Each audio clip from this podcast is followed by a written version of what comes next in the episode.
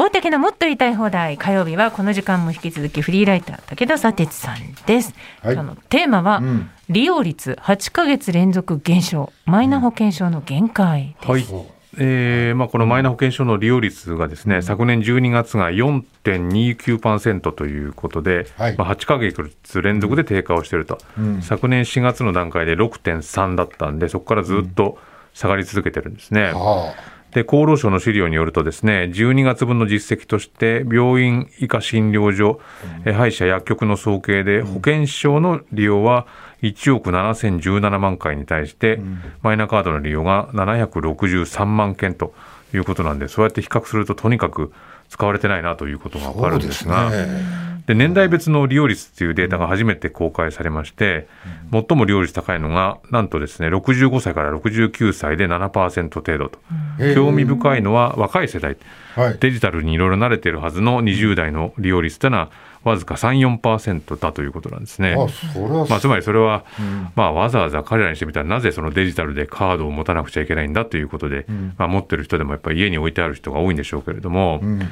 でこの現行の健康保険証紙の保険証の発行については、今年の12月2日で終了をして、まあ、これからマイナ保険証を基本にするという仕組みに移行していくということなんですけれども、はい。まあ、今言ったようにほとんど誰も使ってないと、で河野太郎大臣が、えー数ヶ月前にイデオロギー的に反対される方はいつまでたっても不安だ不安だとおっしゃるでしょうというふうに言ってるんですけれども、95%が使ってないイデオロギーっていうのは何なんだろうかなというふうに思ったりもしますけれども。でこの厚労省のマイナ保険証の利用促進等についてという新しい資料を読むとですね、普及しない要因というのが書かれてまして、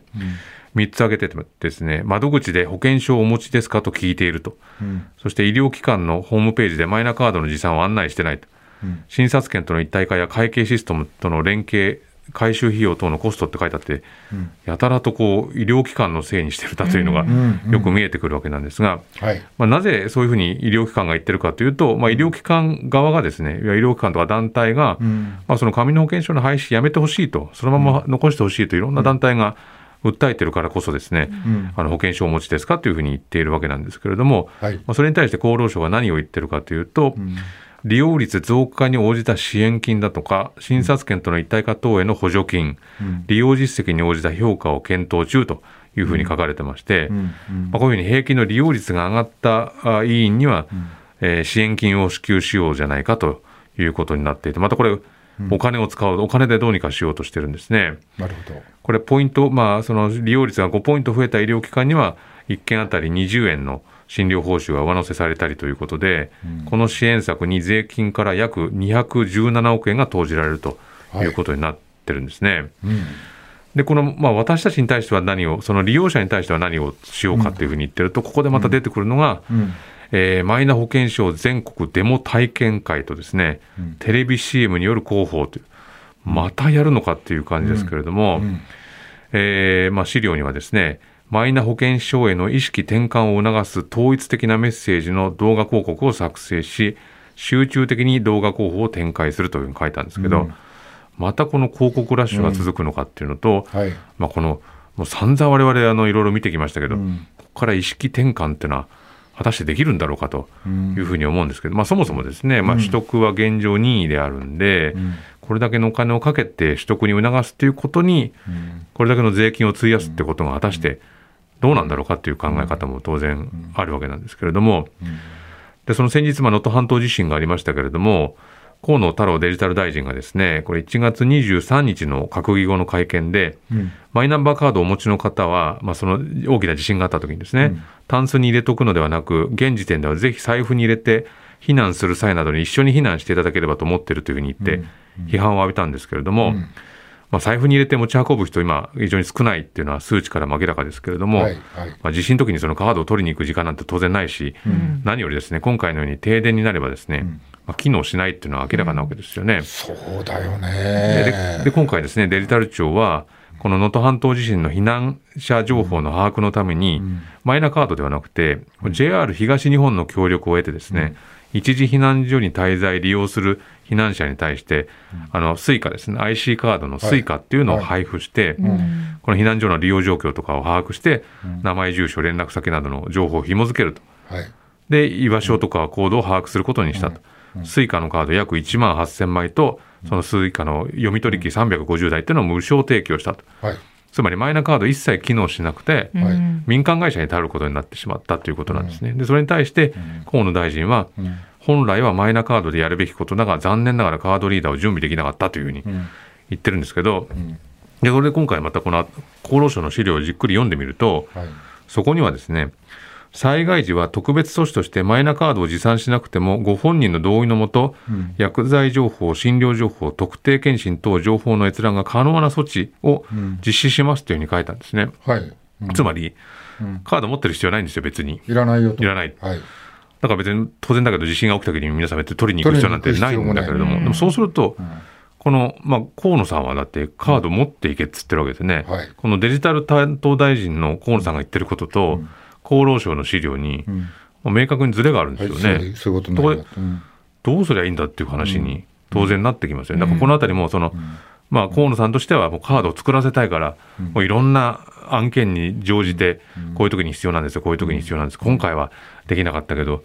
もし次大きな地震あった時にそれ必要にしますよっていうふうに言うことによって、あ、作んなきゃいけないのかなっていうふうに思わせるけれども、こうやって資料にずれずれが出てくるっていうのはおかしいだろうと。で、そもそもそのマイナカードの保有量、保有率なんですけども、昨年の12月31日の時点で73%と、まあ、ずっと伸び悩んでるばあの段階なんですが、まあ、今回地震があったですね、石川県というのが、その、まあ、全国のえ保有率ランキングで見ていくと11位、11位なんですね。比較的上なんです。はいなるほど76.2%で、はい。はい。でこれベスト5がですね宮崎県鹿児島県佐賀県鳥取県山口県と、まあ、あんまりこう大きな都市圏ではないはいところが多いんですね。でこれなぜかというと、まあ、以前そのマイナカードのマイナンバーの保有率が高い地域には交付税を優遇するよっていう国の措置があって割とこう作るように重点的にやってきたっていうところがあるんですね。まあ、去年その2023年この交付税の総額はですね前年度1.7%増の17兆2594億円と、これ5年連続で増えた普通交付税の増額の総額のうちの500億円というのが、まあこのマイナカードの保有率が73.25%を超えるえー市町村を優遇する形で配分したというのが出てるんですが、まあ、でも多くの人が持ってても今回これ災害時に一切機能しなかったんですね。でこのマイナカードの保有率ってやっぱ大都市圏になると軒並み低くなってですね、あの東京は45位の70.3大阪が41位の71.3、神奈川が37位の72.4と非常に低いので、まあ、こんな低い数値で、まあ、もしあの災害時にですね、まあ、マイナカード女なんてやってたら、まあ、トラブルだらけになるわけですよね。まあまあ、去年の今頃ちょうどその、いろいろなミスがたくさん明らかになったってことありましたけれども、紐付けミスとかねうん、だからそういうのをこういったなんか災害に便乗して、うん。ぬんかんの言うっていうのはおかしな話だし、うん。あと先週からですね、その例のその連続企業爆破事件を起こした桐島聡容疑者と見られる男が話題ですけれども、まあ、当初ですね、これ保険証を偽装してたから入院できたと、なんかマイナカードを作成やがるのはテロリスト支援だみたいなものが結構 SNS の中でバッと流れてきて。まあ、そんなとんでも意見がそれなりに拡散されてたんですけれども、まあ、その後の報報道で、まあこの搬送先の病院に入院した時は別に健康保険証も提示せずに別の名前を名乗ってたということなんで、まあ、だからマイナカードが必要なんだって話もなんか全然その議論もおかしい話なんですよね。あでもしまあその保険紙の保険証に、まあ、何か問題点があるんだったらそこを改善すればいいわけなんで、それをまた資格確認書といって新たなものを作っていったらそれこそまた偽造のやりやすくなってしまうってこともあるわけなんで、なんだかちょっとあのなかなかうまくいってないものをいろんなものに紐づけてどうにかしようとしちゃってるなというのが現状でしょうかね。はい。災害の時にこれい役に立たないんだ。現状役に立たなかったわけですよね。うん、ででで民間のうん JR 東日本のスイカに頼ったわけです今回は。ああうんじゃあもう必死であのうちから持って出てもいやもうそんなの出る必要はないですよね。いやそんなだから持って出て時にはも使えねえっていうそうですね今回はね。話になっちゃいますよね。そうですそうです。えー以上大竹のもっと言いたい放題でした。佐哲さん2時の時報までご一緒します。はい